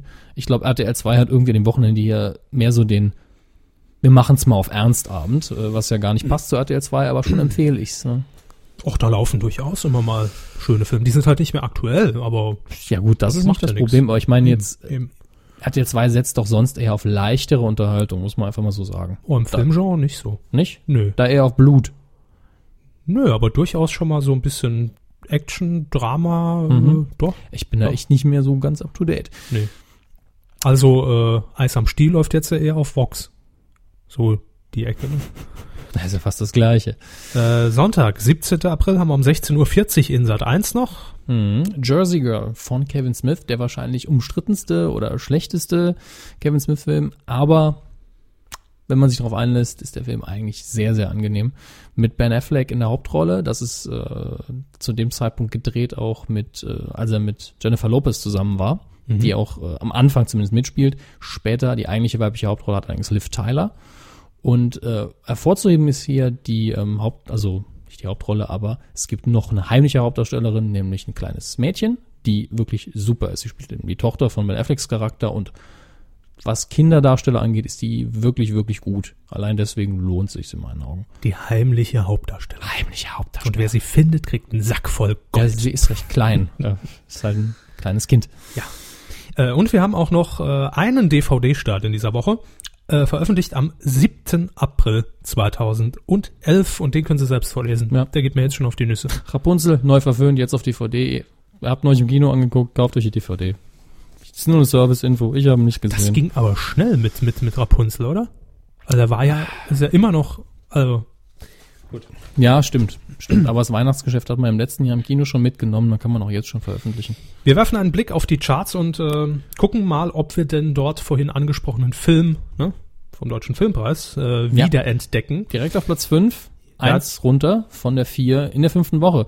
Alemannia Willkommen in Deutschland. Immer noch solide, 192 Besucher pro Kino. Das ist durchaus okay. Und wie immer handelt es sich hier um die Besucherzahlen vom Wochenende vom 7. April bis zum 10. April. Auf Platz 4 in der achten Woche, ein Platz runter, Von der 3, The King's Speech, die Rede des Königs, immer noch dabei. wird die 2 Millionen Grenze der Gesamtbesucher noch knacken, ist jetzt bei 1,9. Ist bei 1,9, äh, läuft noch in 506 Kinos, das viel, aber hat nur 117 Besucher pro Kino. Also wenn jetzt die Woche hier langsam ausläuft, Ja. dann würde er aus den Top 5 auch bald verschwinden. Definitiv als Erfolg abzubuchen. klar. Ähm, auf Platz drei ist in der zweiten Woche runtergerutscht von Platz eins. Letzte Woche habe ich es noch gesagt. Ich habe, glaube Mhm. ich, auf Platz vier oder fünf getippt. Ja. Sucker Punch. Yep. Sucker Punch von Zack Snyder, äh, optisch beachtenswert und alles andere weiß ich nicht, weil ich nicht gesehen habe, aber das optische weiß ich schon wegen, wegen des Trailers. Ja, auch da gehen die Meinungen natürlich extrem auseinander. Ich habe in meiner Timeline oft gelesen, Leute, die am Wochenende drin waren, war super. Und andere schreiben, boah, was ein Scheiß. Ich würde wahrscheinlich Also- irgendwo dazwischen stehen, wie so oft. Hm. Ähm, allerdings muss man dazu sagen, 161 Besucher pro Kino ist okay, aber auch nicht überragend. nee, aber war klar, dass der von der eins äh, doch recht ja, schnell wieder verschwindet. Durchaus. Da gibt's mit zwei solide Kandidaten nämlich Ja. und die haben sich auch nach vorne gekämpft. Und zwar auf Platz zwei Neueinstieg in der ersten Woche. The Mechanic mit Jason Statham. Könnten noch ein bisschen zulegen, läuft nur in 315 Kinos, aber 255 Besucher pro Kino, das ist der Bestwert in der Woche. ja, äh, da kann selbst Platz eins nicht mithalten. Ebenfalls Neueinsteiger in der ersten Woche, läuft aber in 880 Kinos, weil halt einfach Das massenkompatibel. sind fast alle, die es gibt in Deutschland. Kann man Ja. sich fast sicher sein, jedenfalls die, die in die Wertung hier mit einfließen. Und äh, genau das ist es. Wie immer Animationsfilm, kinderkompatibel, frei ab sechs. Da sagen die Kinos, da können wir den ganzen Tag runternudeln. Das lohnt sich für uns. ja, morgens ab 11 bis abends um 23 Uhr, nämlich, Ungefähr jetzt so. sagen wir noch den Namen. Äh, Rio. Ja. der Animationsfilm, der nicht Hop, Nicht Hop ist, der ist. auch schon nicht mehr in den Top 5 ist, ja. Äh, Oh. Und dann gucken wir noch ganz äh, kurz auf die Neustarts in dieser Woche, falls ihr plant, ins Lichtspielhaus zu gehen. Am dem 14. April, am Donnerstag, laufen die folgenden Schinken an. Unfassbar viele. Ja, Und min zumindest zwei kann ich auch relativ viel sagen, was den Inhalt zumindest angeht. sagen Sie zu beiden was, aber relativ kurz. Haben wir nicht mehr so viel Zeit? Weil wir haben schon noch Zeit. Aber Eben, also wir sind doch gut in der Zeit. Wir sind noch nicht mal bei einer Stunde. Ähm, wo fange ich an? Ohne Limit aus diesem Jahr. ich mach's mir mal. Ja, machen sie mit Robert De Niro und Bradley Cooper. Bradley Cooper spielt die Hauptrolle, spielt einen leicht erfolglosen Autor, der an seinem Buch äh, sitzt und das Manuskript nicht fertig kriegt und er kommt irgendwie an eine unglaublich besondere Droge, die ihn äh, an sein Limit bringt. Ja, oder über das hinaus. Also er kann all sein Potenzial ausschöpfen bis zum Maximum, ist also hyperintelligent, super motiviert, kriegt alles hin, äh, hat genügend Motivation, sich wahrscheinlich auch noch äh, über Sport fit zu machen, hat sein Manuskript in ein paar Tagen fertig, also ist richtig hart dabei, geht dann auch ins Börsengeschäft, hat natürlich Frauen ohne Ende und dann kollidiert das natürlich irgendwann mit der Realität, dass die Drogen entweder aufhören zu wirken oder dass er ausgenutzt wird. Ähm, sieht mir vor allen Dingen, äh, ich vermute das jetzt, im letzten Teil wird es wahrscheinlich sehr schauspielintensiv werden, wo er gegen Robert De Niro dann so ein bisschen antritt. Ähm, die Idee ist jetzt nicht das überkreativste, aber was ich vom Trailer her gesehen habe, sieht so aus, als hätten sie es schick umgesetzt. Als wäre es zumindest, als hätten sie mit der Idee schön gespielt. Ähm, der Film, den ich wahrscheinlich am liebsten sehen will, was ist wahrscheinlich, will ich. Äh, Lassen Sie mich raten. ja, bitte. Paul, Richtig. ein Alien auf der Flucht. Mit glaube ich, vor zwei Wochen hier mal kurz drüber gesprochen. Ich habe den Trailer gesehen, habe gesagt, was ist das für ein Scheiß? Sie haben gesagt, muss man entweder kaufen oder es lassen. ja, äh, ich meine, es ist für viele schon, wenn, wenn äh, Leute wie ich lesen Simon Peck und Nick Frost im gleichen Film, dann sagt man schon, ist mir jetzt erstmal egal, worum es geht, ich guck den. Seth Rogen. Seth Rogen spielt den Alien. Also synchronisiert den komplett du- 3D durchanimierten Alien.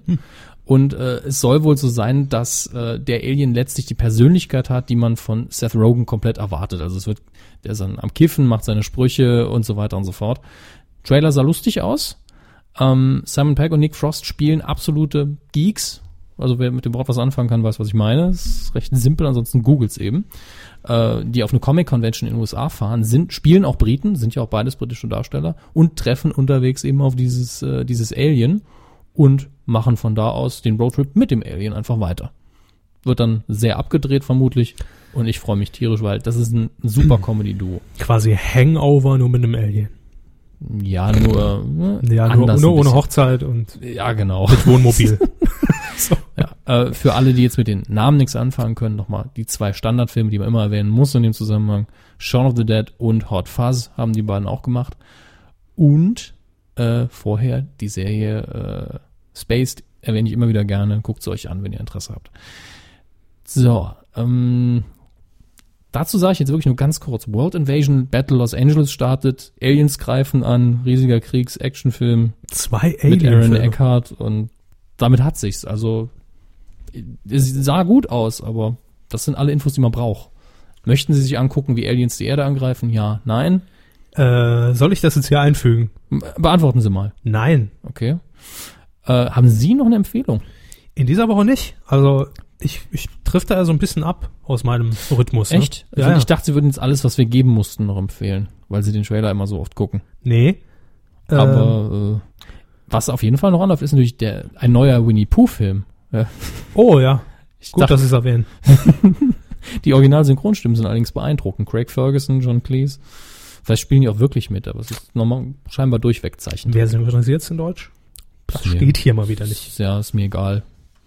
Bestimmt irgendwie. Gülschan. Winnie Pooh ist auch äh, bedenklich, finde ich. Zum Synchronisieren?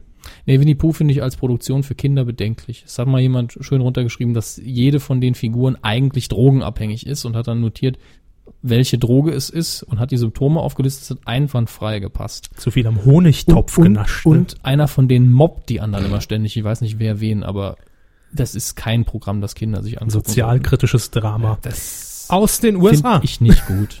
Das war's mit dem Kino die Woche. Genau. Q-Tipp. Oh, wir haben mal wieder einen Tipp zu vermelden. Letztes Mal, also schon ein bisschen her, wir machen das sehr unregelmäßig, aber wenn uns eine Produktion auffällt, respektive mir, weil Herr Hammes ja, In der Regel kein Fernsehen schaut. da müsste ja schon aus Versehen irgendwie mal das Fernsehsignal In meine Skype in seinen Rechner wird, ne? eingeschleust werden.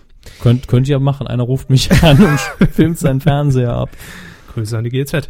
Ähm, ja, wenn uns eine Produktion auffällt im Fernsehen, die Mhm. uns sehr gut gefällt und die einfach nicht genügend Beachtung findet, das ist, glaube ich, immer der springende Punkt, dann erwähnen wir, nein, dann erwähnen wir diese hier auch äh, gerne. Vor ein TV paar Wochen Total. haben wir das, nein, vor ein paar Wochen haben wir das ähm, mit Is oder Quiz getan in, bei äh, ZDF Neo. Zu Recht habe ich online jetzt mal die Gelegenheit gehabt, kurz reinzuschauen. Oh, sehr gerne. Ja, Und? äh, unterhaltsam. Bis vielleicht ein bisschen nervig gemacht von äh, den Bildschirmeinblendungen her, aber das Konzept ist super und Mhm. äh, ich finde die Moderation auch nicht nervig.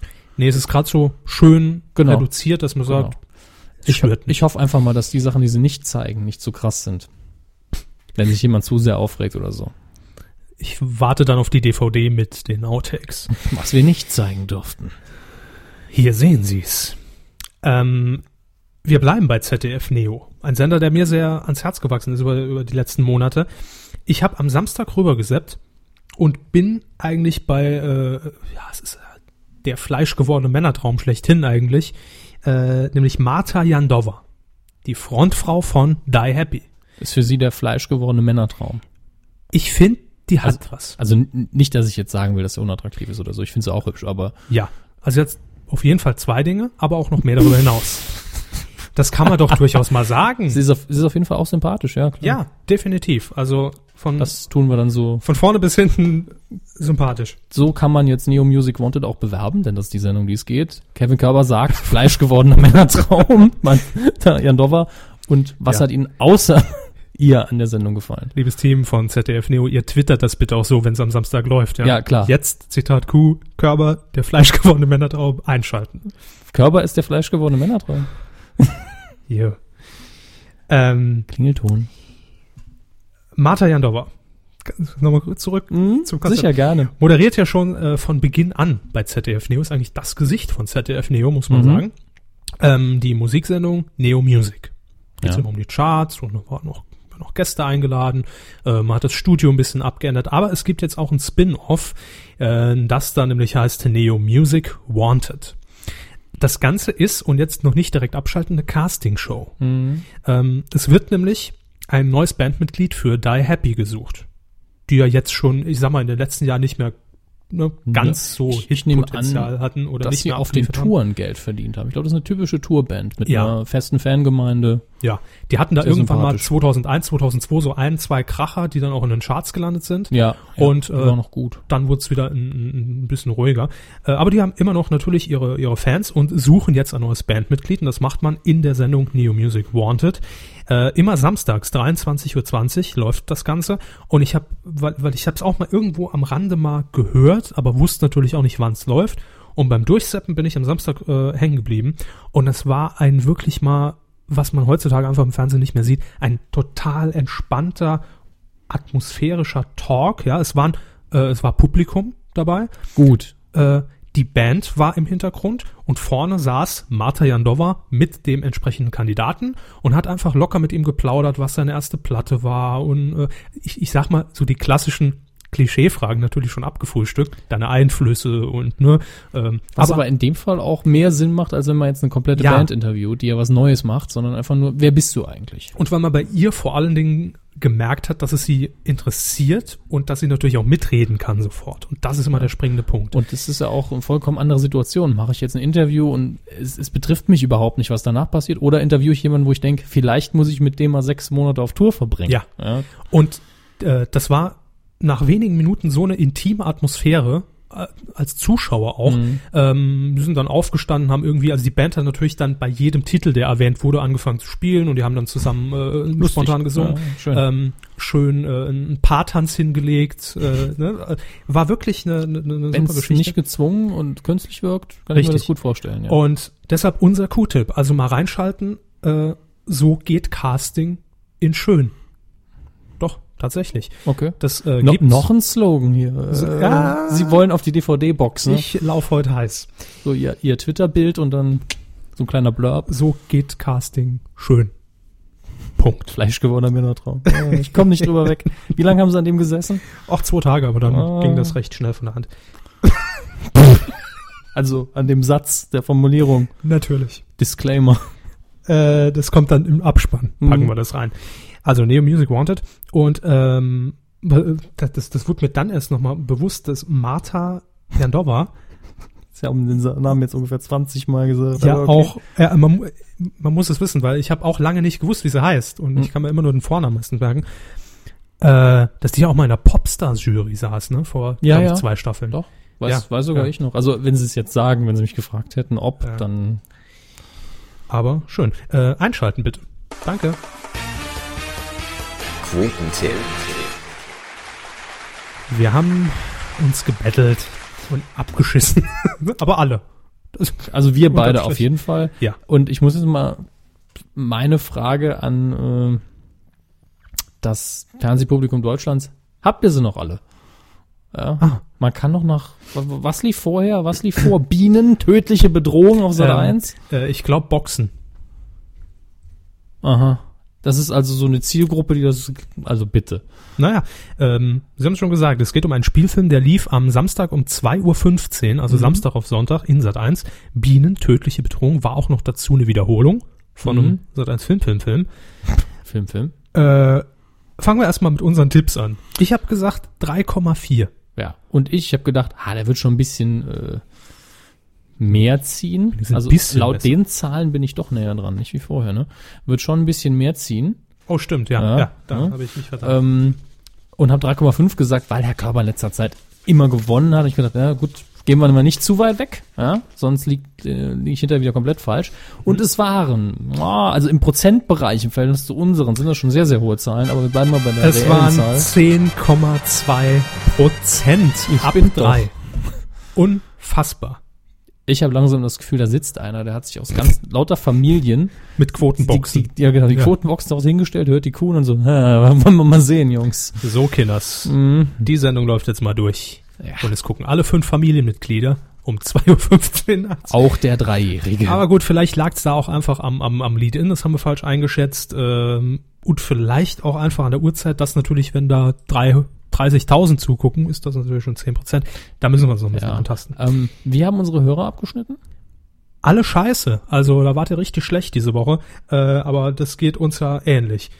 Es gab, glaube ich, 27 Plätze 4, weil jeder null, Punkte Punkten, abgeräumt ja, hat. Genau. Äh, deshalb tut das auch nichts zur Sache. Aber die ersten drei, die Ja. lagen immerhin ganz gut. Auf Platz 3 der Donut Boy. Hm, Mit 8,5, ja. Das ist ziemlich gut. Dann auf Platz 2, ich glaube, der, ist- der ist im Gesamtranking inzwischen ziemlich gut. Duschwasser, treuer Kuhhörer. Und auf Platz 1 mein äh, Lieblingsname, und zwar ähm, dieser Noob mit einem Sniper-Gewehr. With Sniper. Sie haben es vorher richtig gemacht. Pause machen nach dem TH. Noob with Sniper. Genau, ist doch schön. Vielen Dank. Er hat Zehn. Er hat 10% getippt. Und äh, damit Respektable Leistung, wofür wir spontan einen Applaus einspielen. Der ist für dich. Äh, und diese Woche aber wieder ein bisschen Tippspaß. Ja, komm ähnliches Format wie äh, Bienen, tödliche Bedrohung. Ja, und zwar bedroht uns äh, Guido Kanz am Samstag um 20.15 Uhr in der ARD mit äh, Verstehen Sie Spaß. Oh. Haben Sie schon angelegt, dass ich direkt wieder gleich... Ist angelegt, Herr Hammes. Oh, toll. Dann, dann, dann kann ich, ups, Verzeihung, sonst nichts zu tun. Kann ich gleich wieder, dann kann ich das gleich wieder machen, damit ich es wieder vergesse. Ja, ich fange ja diesmal an. Sie fangen an und zwar äh, bitte den Marktanteil ab drei Jahren. Das ist ja in der haben wir- ARD besonders wichtig. Haben wir Vorinformationen? Nö. Also vorher kommt die Tagesschau, das kann ich Ihnen mit auf den Weg geben. Das ist natürlich äh, 9%. Neun Prozent. Da lacht er schon wieder. Hat Herr Kanz Ihnen was getan, oder? Meinen Sie, er macht mehr? Nö, nö, bleiben Sie ruhig. Ja, Ihr Tipp? äh, ich sag ähm, 13,2. Das ist für mich beides in einem Bereich, der passieren kann. Gut. äh, wie es ausgeht nächste Woche. Und wir lösen das Ding natürlich auch am Sonntag schon auf, online, auf www.titelschmutzanzeiger.de. Ja, Schmutz mit M. Ihr habt ganz richtig gehört. Ähm, da könnt ihr mittippen und gegen uns antreten.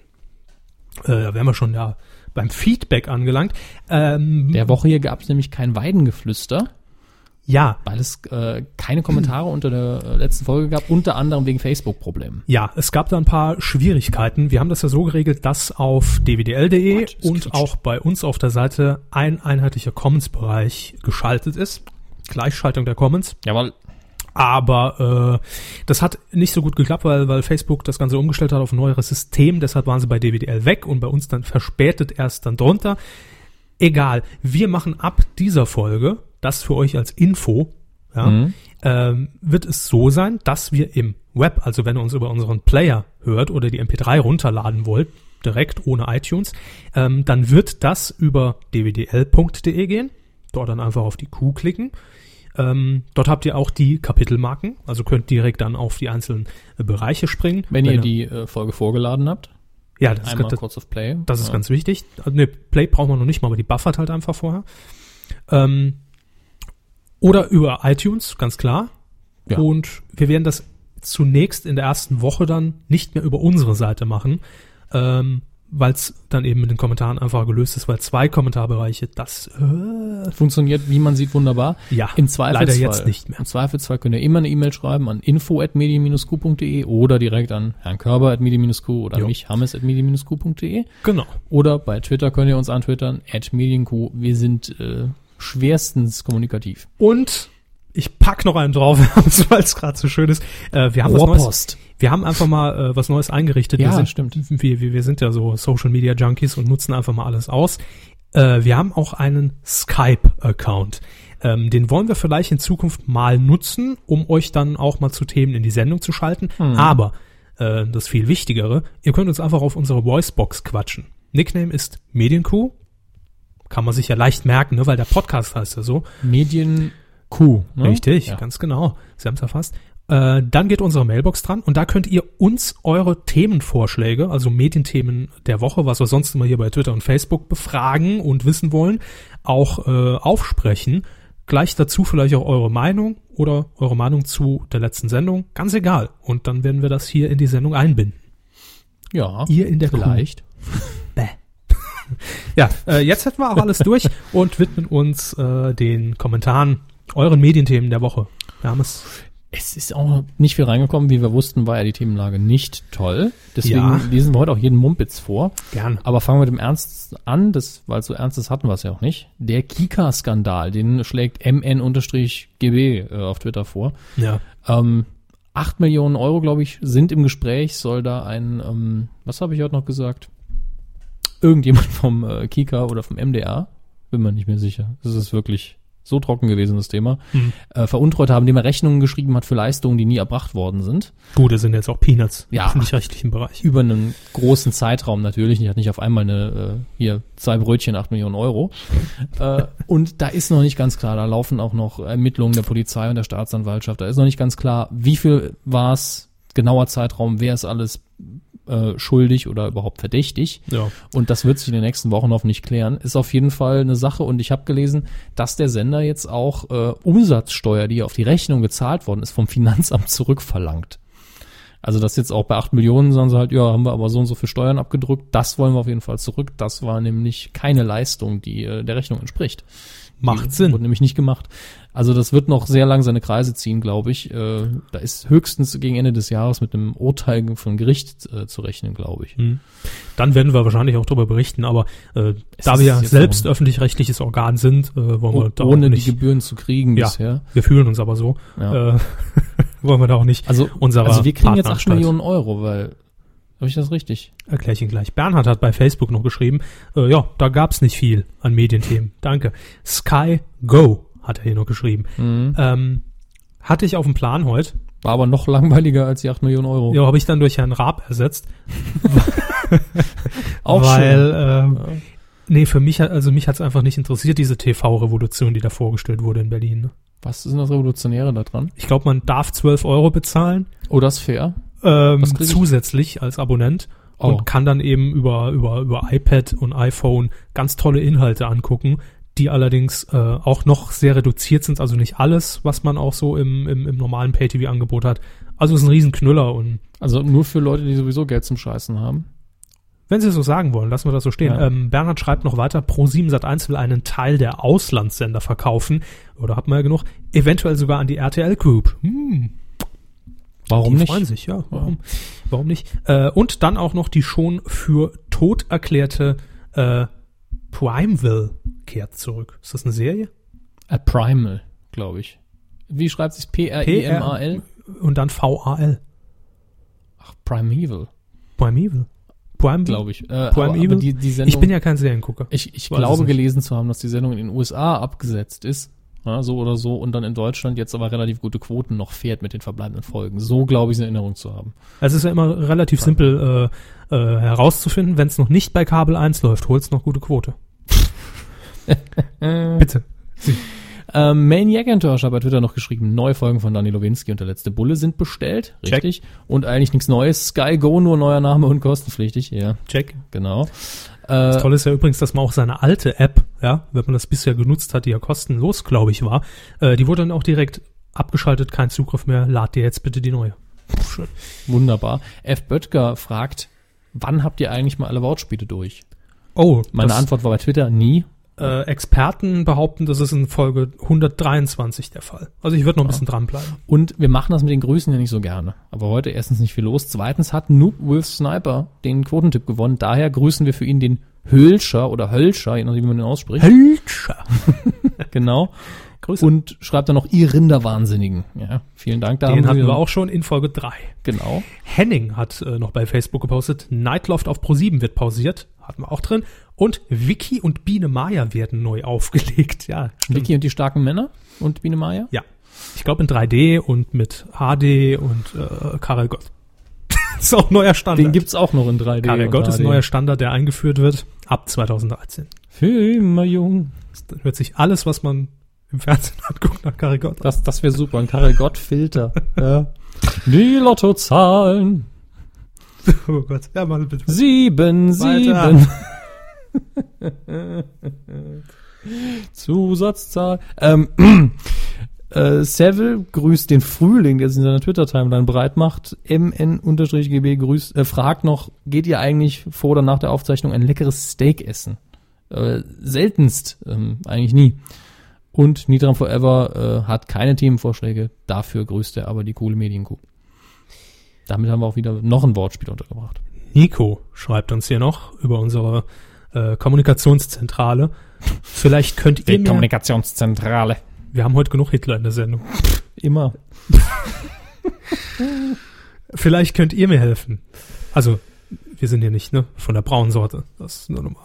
Absolut nicht. Nein, man muss es einfach dazu Ja, erwähnen, ja. weil es gibt es immer gibt noch ein paar neue genügend Hörer. Wir machen uns darüber lustig, weil wir es blöd finden. Äh, so Nico, muss man sehen. Nico findet es bestimmt auch blöd und schreibt, vielleicht könnt ihr mir helfen. Äh, dafür sind wir da, aber ich fürchte nicht. Ich lese mal weiter. Mich hat nämlich die letzte Woche eine Spielshow aus Frankreich am meisten beschäftigt. Da lief früher meistens in so einem Paket mit Sportsbacker, Takishis Castle und die Reise nach Xapatan beim DSF. Am Schluss Ah. wurde immer so nach Perlen getaucht, So, da bin ich doch ganz zu Hause. Ich weiß genau, was der will. die dann mit Franc aufgewogen wurden. Wisst ihr, wie die heißt? Also, Das ist ja ja auch die Millionenfrage. Also ich, Keine Ahnung. ich auch nicht, Nico. Tut mir leid. Ich bin auch kein Takishis Castle-Fan. Also Das ist ein typisches Durchsepp-Phänomen. Takishis Castle, man seppt durch alle Sender durch und auf einmal springt einer gegen einen riesigen grünen Ball, der da in einem Fett äh, Terrarium rumfliegt, Er fliegt sich auf die Fresse, lacht sich kaputt und jeder Ja. fragt sich, was für Ja. Drogen er nimmt. und jede Menge Windmaschinen drumherum. ja, genau. Und Jan Böhmermann, der ruft, Annemal Rankross ist so fett. Mhm. So, jetzt haben wir das auch drin. Norbert hat noch geschrieben. die Frankfurter Rundschau wird ausgetrocknet. Schön. Ah, ja, das, das äh, hatten wir und haben wir auch besprochen, äh, also unter vier Augen, sie und ich, Ja. ohne Mikros. Es, es, es wird quasi von der Traube zur Rosine, wenn man bei, bei dieser Metapher bleiben will. Ja, das ist gar nicht mal so falsch. Ähm, ja, die Frankfurter Rundschau ähm, war ja durchaus auch ein sehr meinungsstarkes äh, äh, Blatt. Ich fand, es war eine solide Zeitung. Richtig. Ich ab. und hat auch alle Ressorts bedient, aber natürlich auch einen lokalen Teil, Frankfurt, Umgebung, Rhein-Main-Gebiet. Äh, nur noch dieser wird jetzt bei der Frankfurter Rundschau bestehen bleiben. Ich glaube, Und- 40 Redakteure, das ist jetzt eine Zahl, die ich im Kopf habe, Ja, muss ich nicht auch. stimmen, äh, werden entlassen. Und der Mantelteil, Grüße nach Köln, Mhm. äh, der, der Die Mantelteil, Mantelredaktion, ja. ja, äh, der wird in Zukunft aus Berlin, aus dem Hause Dumont ist es, glaube ich, äh, zugeliefert. Also Zweitverwertung letztlich. Ja. Es ist nur noch der Regionalteil eigenständig und ansonsten vielleicht noch ein paar Kommentare und äh, Also was jetzt im Endprodukt vielleicht gar nicht schlimm ist, aber erstens 40 Arbeitsplätze weg und vorher hat man eben eine richtig gute Zeitung da stehen gehabt. der ist richtig. Äh, aber an dieser Stelle, das sage ich jetzt einfach mal blind. Das ist unser, unser Blind-Tipp am heutigen Tag. Äh, hört mal in die neueste Folge Was mit Medien rein, denn ich könnte mir vorstellen, dass das ein Thema für die Kollegen ist. Boah. Hm? Aber kann man auch grundsätzlich immer empfehlen. Sage ich jetzt einfach mal so. Äh, haben Sie noch was? Ach, nee, ich Nee. habe alles durchgelesen. Also es ist heute irgendwie. Äh, Nee, ist ja kein also wenn das Hähnchen nicht gewesen wäre, wäre die Woche hier doch ziemlich. ja. Ohne Hähnchen wären wir aufgeflogen. Ja, Herr Breuer, nochmals vielen Dank. Dann lese ich noch schnell Angela vor. Äh, sie schreibt, ich bin 1,84. Frau Merkel. Ach nee. Nein, nicht Frau Merkel. Sie schreibt, was mir noch einfällt, Michael Kessler ist wieder on Tour. Dieses Mal mit einem Esel. Danke, Michael Kessler, Ja, der immer stimmt. unter Angela postet bei uns. Michael, Michael Kessler äh, wird wieder für den, für den RBB. für den RBB Mhm. äh, auf Tour gehen, stimmt. Und dann haben wir noch Lukas, last but not least, aus, und das ist eigentlich die tragischste Nachricht dieser Woche, aus für tot. die Weihnachtsshow mit Marianne und Michael. Am Wochenende erst die Flippers abgetreten und jetzt, Sind die alle gestorben? nein, Der musste sein. nee, das muss nicht sein, da macht man Schneiden kein Sie es raus, wenn drüber. es nervt. Nö, nö, sie, sie sind ja dafür verantwortlich. Ähm, das war die 77. Kuh. Ja, War gut, ne? Aber kurz. I like oder wie. Ja, gefällt mir. Nächste Woche, das können wir schon mal ankündigen, haben wir äh, einen weiteren äh, Gast hier bei uns in der Sendung, nämlich Holger Kreimeier. Wem der Name nichts sagt, Fernsehkritik TV ist das Stichwort und er wird uns ein bisschen was zu seinem Projekt erzählen. Ja, wir freuen uns drauf. Yes. Schöne Woche. Macht's gut. Tschüss.